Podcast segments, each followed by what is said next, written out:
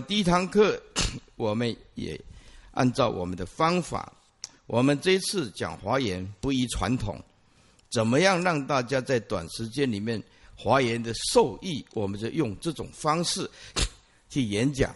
所以你们现在呀，第一堂课啊要做笔记，没有课本。第一堂课没有课本，请合掌。南无大方广佛华严经。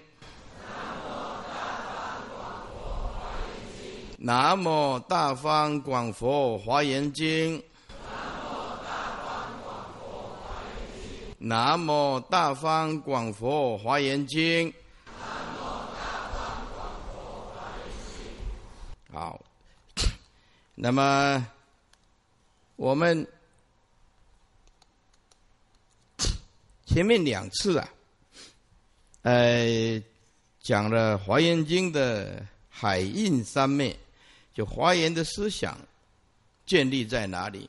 建立在三种论，建立在海印三昧论。海印三昧只有佛有，一般凡夫没有。第二，建立在一心论，一心论就是破除主客二观，圆融无碍。第三，就是性起论，性起论就是由真如本性啊看出去的缘起，所有都是本性，都是本性。简单讲，啊，在本性的心中，万法都是真如本心，真如本性。缘起也不可得，但不坏缘起相。好，那么《华严经》这个是一部很深讲现象绝对论和世事外法界的境界，都是佛的境界啊。为什么都是佛的境界呢？当时佛在讲这个华严的时候，二圣人如聋如哑，在这诸位想象一下，佛成道以后。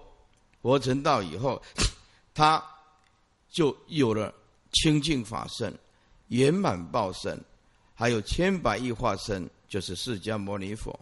如果用我们凡夫跟二圣人看，他就是一个比丘坐在菩提树下。但是从华严的境界不一样，突然无量 无比的境界庄严，所以他有三种庄严：一叫做智正觉世间。智正觉世间就智慧的智，有一些人做笔记写错了，不是自己的智，啊，智慧的智，智正觉指的是佛的庄严。第二叫做眷属庄严，也就是成就以后，佛陀有很多的菩提眷属，诸大菩萨呀，啊，视线啊，来带领无量的众生来参与这个华严的法会。第三叫做气世间庄严，气世间庄严，因为是佛的境界，所以跟我们看到的啊种种的败坏之相又不一样。在同一个时间，想象一下，比如说我现在是世尊，在这里讲讲华严的时候，当时候的情形是虚空都是菩萨，可是二圣人看不到的，二圣人看不到的。啊，那么有的人说，哎，这华严呐，刚开始啊是讲佛的境界，哪来的二圣人？在后面佛陀有九会，啊，七处九会在后面，在佛的啊一真三昧华哎海印三昧，他是讲同时的七处九会，通通是在一真法界海印三昧，所以他没有所谓过去、现在、未来。都是同时站在这个角度来论二圣人如聋如哑。那么《华严经》本身来讲是讲现象绝对论，讲世事外法界啊，因为都是兴起。那么菩萨他不会呃舍掉任何一个众生，不会的啊。所以华严他讲的内容包罗万象，包括了五戒，包括了十善。包括了四谛，包括十二因缘，包括六度。华严讲的是十度，最后回归到止观，啊，能观所观，能止所止都不可得。呃，止观，小圣也讲止观，大圣讲摩诃止观，啊，小圣讲毗婆舍那，大圣讲唯心，啊，三昧。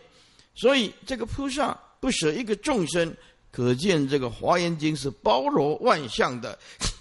那么华严经那么深，像呃前两个礼拜讲到这个海印三昧论、一心论、性起论，问了十个，有九个听不懂的，其中一个啊就听得很有心的，问他华严经听得怎么样啊？师傅讲的特好。华严经讲什么？就讲华严呗。对，要送进精神病院了。嗯，华严经不讲华严，讲什么？嗯，有毛病啊！哎，所以师傅啊，也六十五岁啊，已经年岁了，有一点年岁。但是我们今天的课程，就是稍微为这个初级的啊，给这个初学佛法的再一次机会。老参今天也会很受益，整理一下思绪，整理一下思绪，啊，所以因为讲堂啊成立将近三十年，有的已经二十几年了，有的呃刚刚 初学佛法啊才来听，所以完全摸不着门但是没有关系，没有关系啊，师傅再给一次机会，历史有种种的演变。从业感缘起的《阿含经》的思想，一直演变到法界缘起。我们都知道，《阿含经》啊，翻译成中文叫做无比法，要就是这个是世法跟处世间法来比较，就是没有比这个法更解脱，没有比这个法更高尚，没有比这个法啊能相提并论的。所以阿含叫做无比法。那么华严为什么发？发展到今天，变成法界的缘起呢？这个历史总共演变了两千多年，两千多年。阿含经觉得它是如来唯一的血脉传承，所以阿含经写阿含的人几乎否定大圣，叫做大圣非佛说啊。这吵了一千多年了，仍然没有办法解决问题。那么《阿含经》和这个戒律 啊，戒律是佛制的戒律。那么《阿含经》是公认是阿含，是佛所说的。那么现在就是他们攻击佛教的大圣的经典，都认为大圣非佛说。那么这个《华严经》，这个大圣的阶级的经典，也。有一些比较正统的传说啊，也就是说，呃，佛陀当时在世的时候，有让座，让一半的座给摩诃迦叶去做，就表示摩诃迦叶是苦恨头陀第一，所以让一半的座，表示佛陀非常非常赞叹摩诃迦叶，所以很自然的摩诃迦叶就变成了啊佛陀的继承人，所以结集啊。啊，这个经典的时候，自然以摩诃迦叶为主导。那么这大圣佛法结集在哪里呢？在铁围山。啊，有几个重要的人物：一阿难，二呼罗那弥多罗尼子，第三文殊师利菩萨。铁围山看不到，境界太高深，大。现在，这为什么会这样子呢？哦，那个历史的演变，因为摩诃迦叶当时候佛陀入涅盘，代表了佛陀啊，因此那是呃非常严格的接集这个经典。呼罗那弥多罗尼子，因为听了很多的佛的究竟义，这有一种尊重，避开来，避开来，啊，避开来，所以这个结集这个。大圣的经典以后，就放在龙宫。经过了几百年以后，经过了几百年以后，啊，那么龙树菩萨进去龙宫，这个过程呢，哎，故事啊，当然也很精彩了哈。但时间关系啊，有一年再慢慢谈到啊这个问题。那么这个龙树菩萨进去这个龙宫，啊，这自诚恳切的要求这个国王，哦，就看了哇，这个最最大的华严论，那么这个句诵太多，中等的也太多，说佛世界啊，只适合简单的，哎，稍微少一点的，也这个句诵，所以华严经在佛灭度以后。才由慢慢慢慢传出来，尊重大圣国度，尊重摩诃迦叶和这些阶级经典的人，避开来啊不冲突。那么现在小圣人一直攻击大圣，认为大圣非佛说，但是从经典《楞严经》，包括《能切经》，包括这个《华严经》，这个肯定不是任何一个凡夫。一个二圣的，一个一个初地菩萨，这能讲出来的？嗯，不可能。其中完全讲的是佛的境界，站在义理上没有问题，所以大圣佛法避开了不必要的啊冲突。小圣是非常激烈的，当把他判为魔说的时候，就不惜杀掉大圣的法师。所以以前也有过啊，小圣杀掉大圣的，那么这个是根据什么？目前来讲啊，众说纷纭。所以小圣只要判为大圣的非佛说的时候，就非常的激烈，乃至杀掉你。他认为做功德，但是从义理上来讲的话，还是师傅用了四十年的时间。把大小圣，包括三藏，经过了比较，唯有大圣才能把佛的究竟的圆满的义理讲到淋漓尽致。阿含经所讲的，不外乎三法印：诸行无常，诸法无我，涅盘极境。所讲的就是不净、苦、空、无常、无我，所有的重点，通通叫你放下。去证得涅盘，差不多。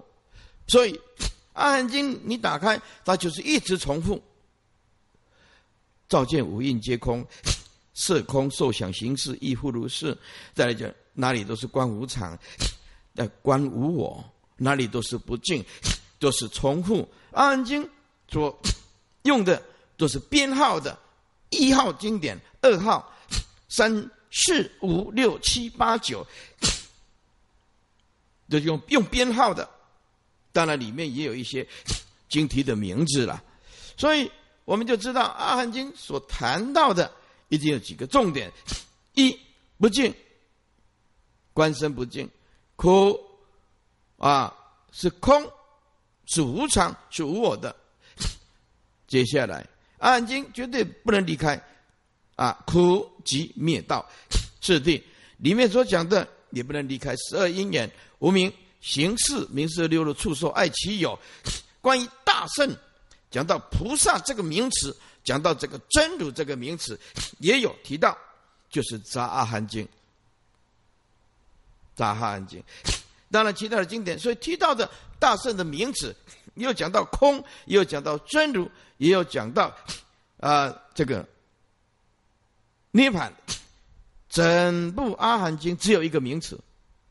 就是涅盘，就是涅盘。好，所以慢慢小圣攻击大圣的，就是因为易经典的根基啊。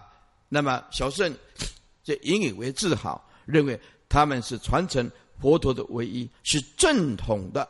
所以你到现在南传去看，他们的生活都一样秉持着佛陀一样啊托钵的生活。啊，依照佛陀的生活啊，过午不食，严严格的持戒啊。好，那么我们再慢慢 也讲到这个历史的渊源，就不是三三言两语可以解决的。好，那为什么从业感缘起的阿含经演变到最后，我们今天所研究的法界缘起的华严经？为什么大圣啊是究竟？就一师傅四十几年来，从大学一年级十九岁到现在，我以前每天睡两三个小时，到现在一样中观为师一样，一天都是看十三个小时，啊，十三个小时为师中观，法界缘简，这个思想体系需要耗尽很大的心力、念力、体力，还要有这个能力跟能耐，啊，我发现。大圣才是佛的究竟所。阿含仍然是一种过程。我认为，啊，它有它的特色，可以找到原始的东西。但是我认为大圣讲的比较透彻、究竟，所以《华严经》的义理很深，文字很简单，很简单。如果这个在阿含写阿含的人全部。都判为 非佛说，所以华严的义理 确实是佛说啊，但是在这个翻译的经典，你没有办法跟小圣去辩论这个东西，辩论这个东西又大家都不愉快。这大圣非佛说，小圣跟大圣已经争吵一千多年，到现在无解。信者恒信，不信者恒啊很不信。所以你这个华严经。拿到今天的南传去，会放火把你烧掉的。《华严经》里面讲二圣非根器，他看都不想看。人的知见很恐怖的，先入为主的，很可怕的。好，慢慢我们来讲。呃，原始佛法，你讲心能关照，外面的客观环境是被关照，心是心。物是物，这二元的。有的人讲说：“哎，走到今天，为什么有唯心的思想，都弄不清楚？原始佛法心物二元论，这个绝对佛有他的用意啊，佛有他的用意。刚刚开始学佛法的时候，我们啊，世尊呢，不能讲的太深，你一定要从能观察的。”的地方，能观察的就是不净，色身大小便呢，啊，九孔长流不净啊，这个看得到，啊，或者观察现象，你看生生灭灭，这个也观察得到，对不对？啊，不敬，还有人生是苦的，真的是苦啊。从父母亲生我们呢，没有一天不过痛苦的日子啊。有的人是比较好一点呢，是不是？呃，我读大学我就体会到这个苦。大学的同学 一样学佛，他告诉我：“师傅，我真的体会不出这个苦。”后来我们这个同学 结婚以后，结婚以后生了三个，生了三个以后，他这个儿子也是很强啊，念台中一中的，就得到重度忧郁症。睡到一半的时候，睡到一半的时候，他半夜起来找儿子。起来找儿子，啊，他开始就觉得，哎，这个世间真的苦啊，慢慢慢慢，所以有的根气很利啊，像我的根气就很好啊，一看就知道这个结婚这一条路是不归路啊，哎，回不了佛陀的家，很难哦。我不是说结婚不好，至少夫妻两个都能学佛，那哎，那个就很好。那如单一个人。对方不谅解就很困难，所以他又要上班，又工程师，对不对？一个月赚七八万，一个老婆，三个儿女，然后半夜儿子不见了，开始找。这个时候他开始慢慢体会人生是苦，可是我已经出家好几十年了，对不对？所以不净苦空。无常，无我，诸位在小圣观的，就是想要远离，要放下，啊，要能够找到一个清凉的地方。可是佛不是，佛陀告诉我们，苦是十方三世一切诸佛的良师。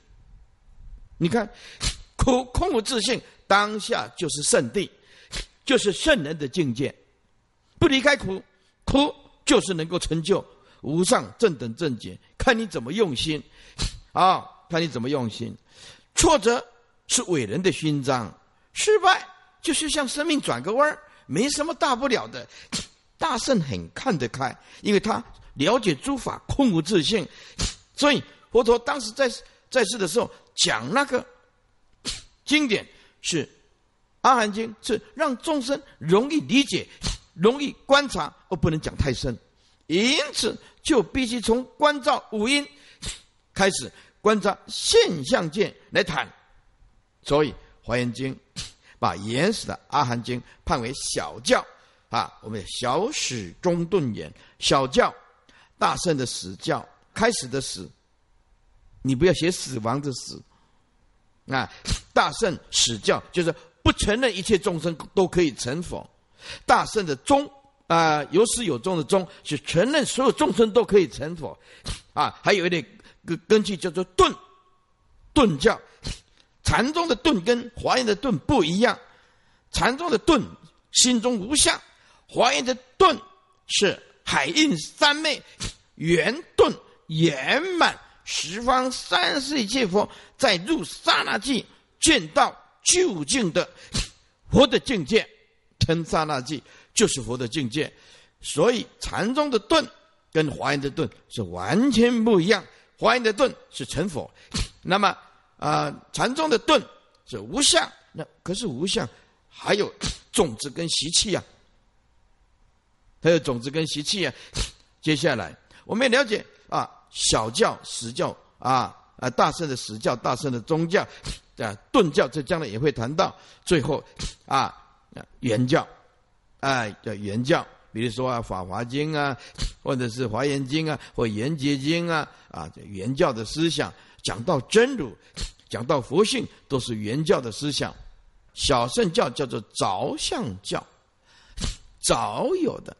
啊，认为有道可以成，有涅盘可以证，有生死可以了，所以小圣不乐度众生，喜欢清凉的兰若，喜欢远离人群，喜欢独自禅坐，也喜欢呢自己修行关照。哎，这算是他们的优点啊。当他们透过修行正得的涅盘，证得的涅盘，涅盘就不生不灭。小圣只有一个名词，就是涅盘。大圣的名词很多，要真如啊、圆觉呀、一真啊、实相啊、啊大圆净智啊、平等啊等等啊，很多的名词。但是因为啊证得涅盘以后呢？因为这个色身果报还在，果报还在，所以这个涅盘只能算叫做有余一涅盘。这个在唯识学里面讲，还有这个色身有余剩下有没有的有余剩下那个余，你的余额多少？依依靠的依有余一涅盘。哎，有的人写太快，写写有余下雨那个有余，哎，有一一涅盘。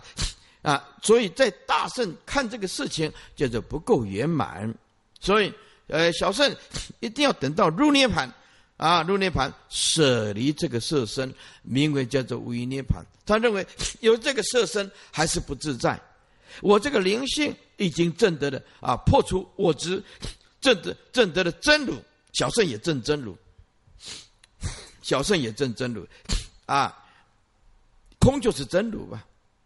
哎，空就是真如，啊，所以哎，他认为我已经很了不得了，啊，因此我只要把这个色身除掉，我入无一涅盘，我得大自在，不被这个色身所束缚，啊，这个时候无有业报了，啊，我还剩下有余余，啊，还剩下这个业报身，我现在舍掉这个心力业报身，就没有残福了，就。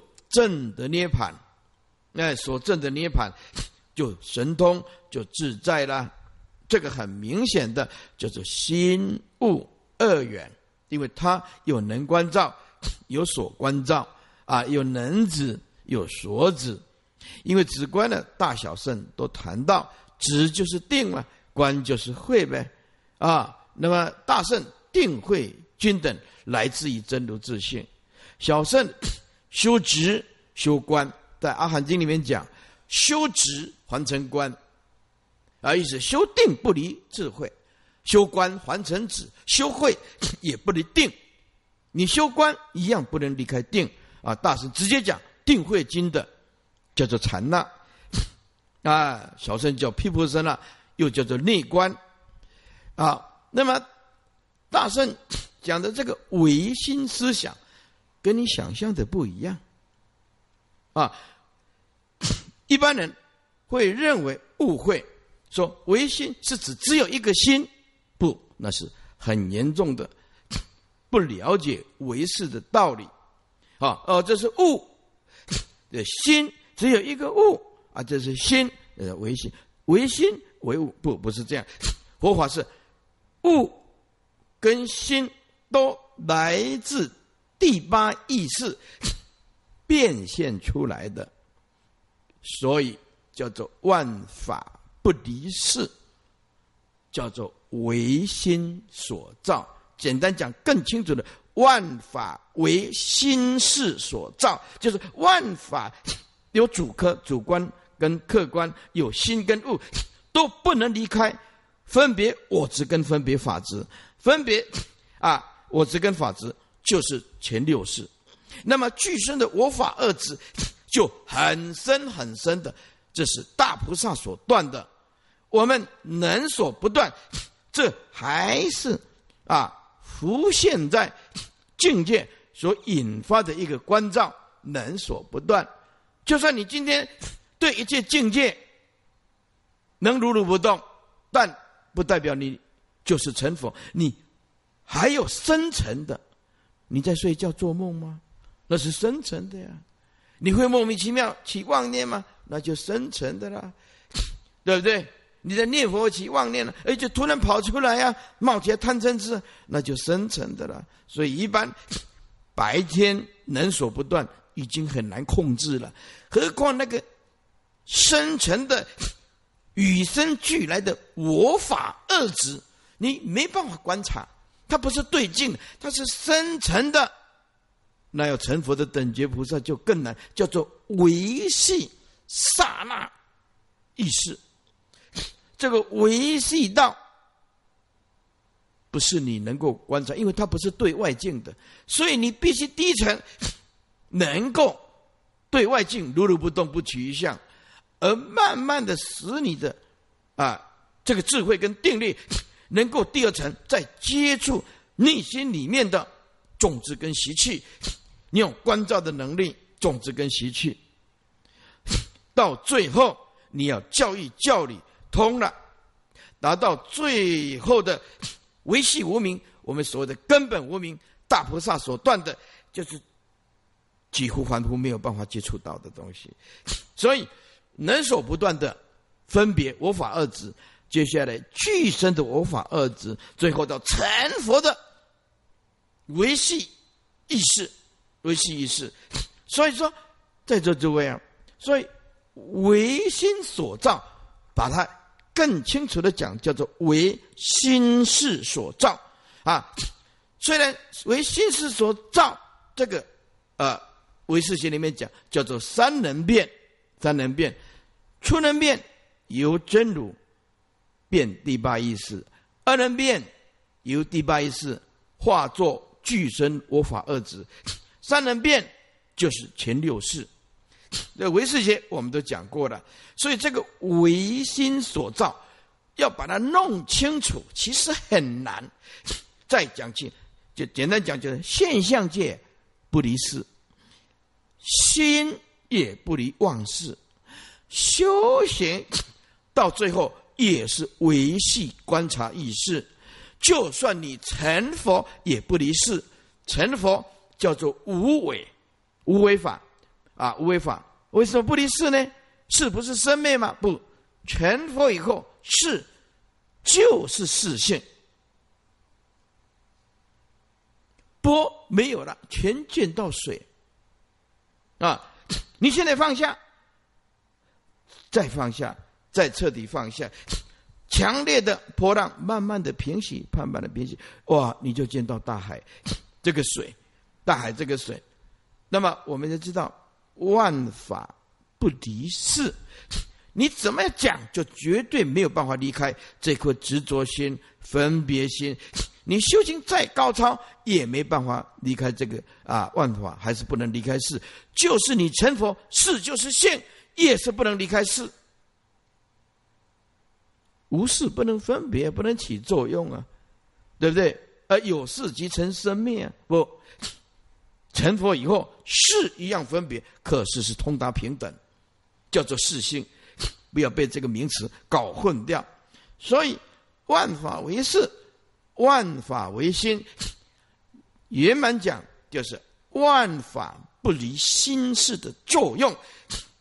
说是变现也可以说是坚固执着到没有办法跳脱也可以，所以我们一般人呢对大圣啊修正不是很了解，或者是有所误解，小圣误会大圣啊，还有的人把大圣判为真常唯心论，真常唯心论这个讲的不是很圆满。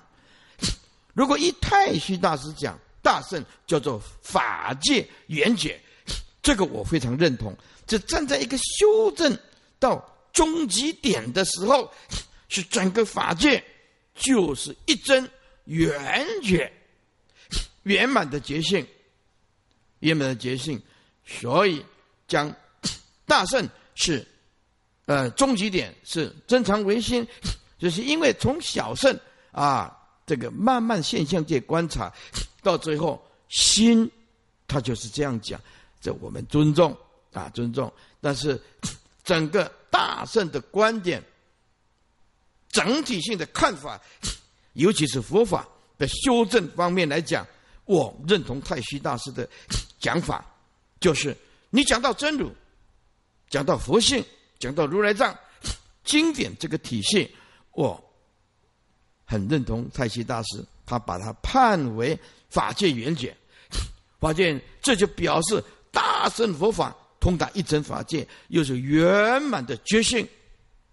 这个在《楞伽经》讲叫做第一地 大空所显的，哎，《楞伽经》自觉圣智，这个是把佛法大乘佛法 修持达到了登峰造极。这佛的正量境界就是法界圆解，法界圆解，所以大乘佛教所讲的三界为心，万法为事，啊，那么这个事 是心不同于心物二元的唯心论，它不是和唯物相对的啊唯心，比如说那是坏人，那是啊好人，也相对的，那是物啊就是心，不佛法。大乘佛法不是这样讲，哎，不是唯心，不是相对于唯物，是心跟物回归到一体，心物是一元的，一元的 啊，心不离物，物也不离心，主观会承认啊，有这个客观环境，客观会受到主观。的影响没有客观，主观意识也没有什么意义。有主观，那么没有客观，呃，主观意识依存在哪里呀？而且我有妄心，当然要依存在这个五蕴身呢。所以心跟物都来自第八意识的维系的三能变，所以这个心物一言叫做唯心论啊。在这就会讲的更明白一点，心物既然是唯心。那就是心外无物啊，对不对？心外没有物啊，啊，物外也没有心呐，是吧？啊，那么物外无心，心外也无物，这个就是即心就是物，就物就是心，要不然我们《楞严经》怎么讲说五音本如来藏妙真如性啊，六入本如来藏妙真如性，十二处本如来藏妙真如性，十八界。本如来藏妙真如性，如果心是心，物是物，如何把五音六入、色住、十八界，通通叫做啊如来藏，本如来藏，妙真如性。为什么心物平等？说一不对，因为心是心，物是物；说二也不对，心就是物，物就是心呢。说一不对，说二还是不对啊？就是什么为正相应，为正相应啊！而我们这个心呢，佛教讲的这个心，跟一般认识的这个心是不一样的。啊，佛教讲的这个心，究竟的真如，这个心是整体性的。上一堂课我们讲，每一个人都有个别性，还有整体性的。修习佛道，就是开发无私无我的整体性。所以佛陀就是用一颗宇宙的心，过活他现象界的每一分每一秒。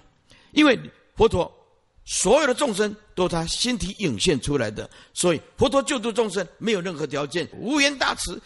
同体大悲啊！为什么？本体都是一样的呗。啊，所以我们要知道，众生所能拥有的就是妄想、私利啊。碰到什么事情，我思维一下，猜测一下，所有的众生都离不开观念、数目字 语言、文字啊，还有妄想。所以，私利心就是妄想。直觉心就是一种妄想，但是你要成正等正觉，也离不开私利。私利的妄想放下，就是正等正觉；直觉心放下，就是正觉心。啊，它是生命的共同体性。所以，一个邪佛为什么要邪佛？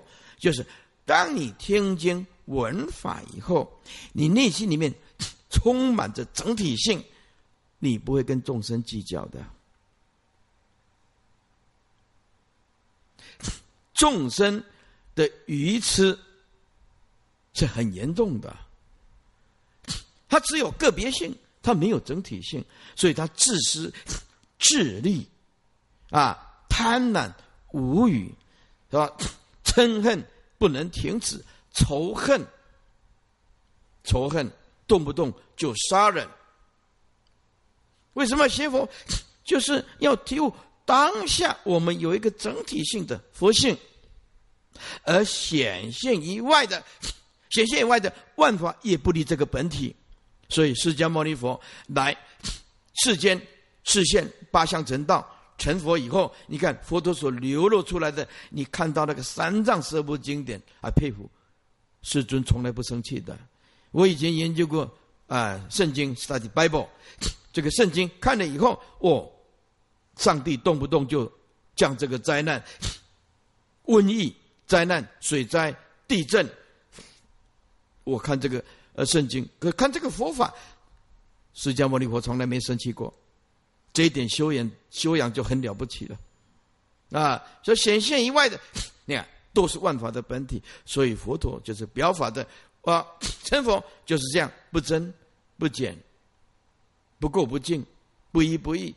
不来不去，啊！佛陀在《能觉经》里面讲，世尊生命是流动性的，也是修歇性的。佛陀的生命有两种：一，他能大用现前。用个比喻，比如说源头是清净的水，清净的水，源头是清净的水，啊，流到中游还是清净的水，流到下游还是清净的水，般若。智慧的清净、无染的般若清净心，就是清净的水，它是流动性的，要不然怎么救众生呢？可是它每一分每秒都是清净的，不增不减的。所以你说佛的生命是流动性的，对，这样才能利益众生呢。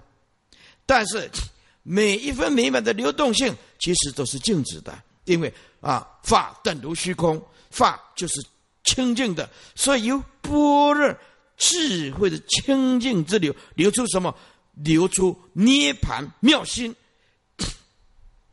涅盘妙心啊！我们的源头是清净的，大彻大悟，开悟见性，见到究竟的真如。也简单讲，你拥有清净的啊般若智慧之流，说是动灭罪流出来，你佛要度众生嘛？啊，虽度无量无边众生，何以故？真如等如虚空，实无众生可度，对不对？啊，那么用这个比喻，般若清净之流，流出涅盘的妙性，涅盘的妙心究竟真如显现以外，所以佛陀正德的本体就是这么了不得啊！生命的真正的体现，由相体悟。法相本空，所以不生不灭；法性本空，还是不生不灭。那么万法的本体是什么呢？万法的本体就是整个宇宙都是空相，整个宇宙都是空性，但是不坏缘起。坏了缘起，佛菩萨就没有舞台啊！有缘起才能讲体相用呢！因为体是无形的，你怎么讲相跟用呢？啊！但是这个相用、体相用又有三种。如果你是来自无名的啊，无名没有体，没有真的之体，无名空无自性，显现的是妄相、妄用、贪嗔痴造业。如果是开悟见性，佛陀如佛一般的，那是真如有体性，清净流往下之流，有无量的庄严相，真如等如虚空，有无量的妙用。为什么加一个妙？就不可思议，不可思议。所以。整个宇宙都是佛陀的心，啊，因为海印三昧，啊，就是佛陀的那一颗真如本性，啊，整个宇宙不离海印三昧，所以众生来讲是执着能所不断，就佛陀来讲，圣人来讲是和合唯一的，是没有能所的。接下来，那为我们为什么会有生命呢？为什么会有万物呢？那么，为什么会有山河大地 这个宇宙呢？从科学家、生物学家一直要找到个宇宙的起源，找不到，因为它的方向是往外的。生命的起源是怎么样啊？我们现在就人类所知的啊，就来自外太空。这外太空啊，整个宇宙里面，具足的地、水、火、风，生命所需要的元素：氨基酸、碳、氢、氧。氮好，经过阳光照射，生命就有了起源。这个是指 需要啊阳光，但有的生命不需要阳光，有的生命只要能能量就好。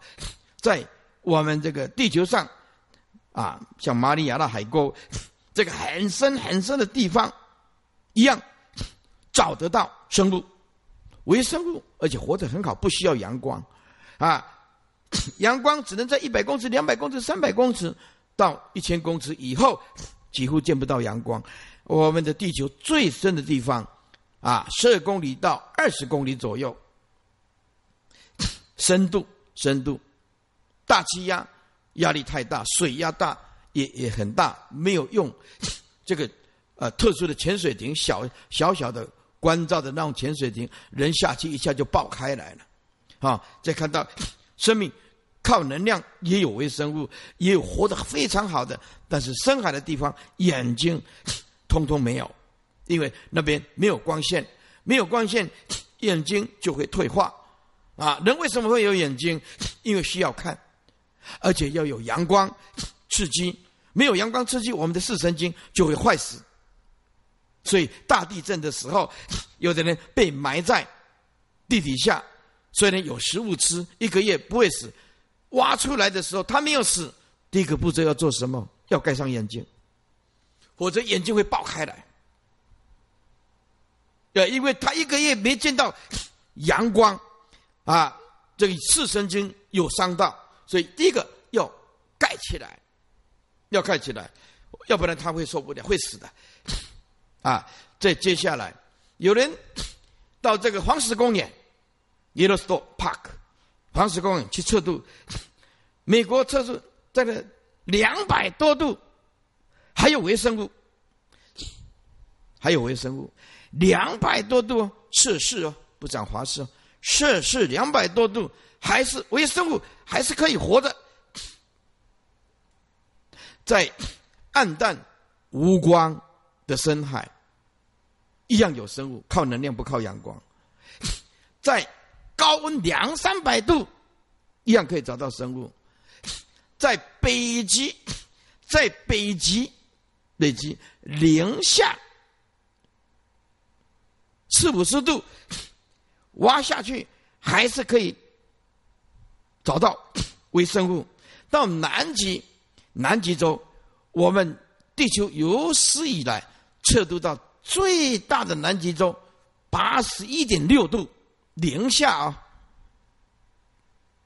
只有只有企鹅能活的那个地方，挖下去一样有微生物，所以生命总会找到出路。生命总会找到出路，所以我们就知道这个宇宙都是充满的生命。那么佛陀讲，就是看因缘具不具足，因缘具不具足啊。那么。如果你到金星去，金星最接近太阳的金星不是火星，金星啊，水星啊，五百度，那五百度阳光一照射五百度，哪一种生物有办法？这个因缘就不具足，所以我们地球的因缘就非常的具足。那么为什么会有生命呢？啊，为什么会有万物呢？为什么会有山河大地、宇宙呢？佛陀就讲了一句话啊：只要因缘具足，整个宇宙生命就会找到出路。有的接种阳光，有的这种冰天雪地的地方，有的被这种啊身体下那称为甲烷或者二氧化硫。二氧化硫，这二氧化硫。就是有毒的，就人类来讲，它是有毒的。可是有的微生物是生活的很好的，有一些螃蟹 也生活在那边，都是没有眼睛的。还有管足类的 也生活的很好。所以在座诸位啊，你千万不要用人类的思维模式去推测外太空，那是很愚痴的。不要外，不要认为外太空的人，呃，就就通通像人类，那是很愚痴的推论，各个通通不一样的。各个星球都不一样的，所以为什么会有生命缘起？为什么会有万物万子？为什么会有山河大地坚固的执着？所以这些佛陀都已经讲了啊！妄想一起来，妄想本来就无因，忽见山河大地，为什么？其实是不可得。山河大地，来再往前推，地球就地球来讲。地球到今年四十六亿年，刚开始哪有什么山河大地啊？什么动物、植物没有啊？啊，要经过几十亿年，对不对？当时哦是 CO2 啊，温度高达几千度啊，热啊，慢慢被海水吸收，或者是化作石头凝固、凝结，或者冰冻在南北两极，慢慢慢慢这个 CO2。降到一定的程度，再转换成氧气，啊，气境刚开始是很怕氧气的，有氧气它活不了的。后来转换一大进步，没有氧气，啊，从没有氧到转换这个微生物吸收的氧气，就经过多长的演化，多长的演化，这个地球上本身并没有任何的氧气，啊，后来才转化 要吸收氧气。一直到慢慢单细胞的藻类的单细胞的多细胞的海中，慢慢的啊无脊椎动物的，再来的有脊椎啊，再来的两栖类的两栖类，慢慢在演化成人。你看，地球一开始什么也没有啊，这万法都离不开佛陀所讲的成住坏空，缘起则成啊，缘起则住。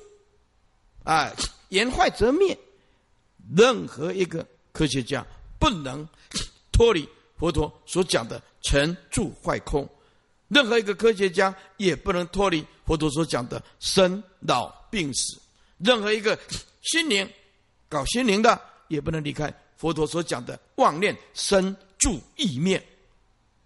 你就知道佛陀是宇宙当中的大觉者。所以，英国的天文学家、物理学家。斯蒂芬·霍金他就说：“用我们有限的生命，去去追求无限宇宙，或许我们找不到答案。可是，因为他是往外求，科学给我们方便，也给我们很多的解答，但是最根本的问题，烦恼、执着、生死、轮回解决不了。佛法是向内求，所以佛法叫做自内证，叫做自觉甚至，自觉甚至啊！科学带给人类方便，可是后遗症很严重啊！整个环境被破坏，这个环境被破坏。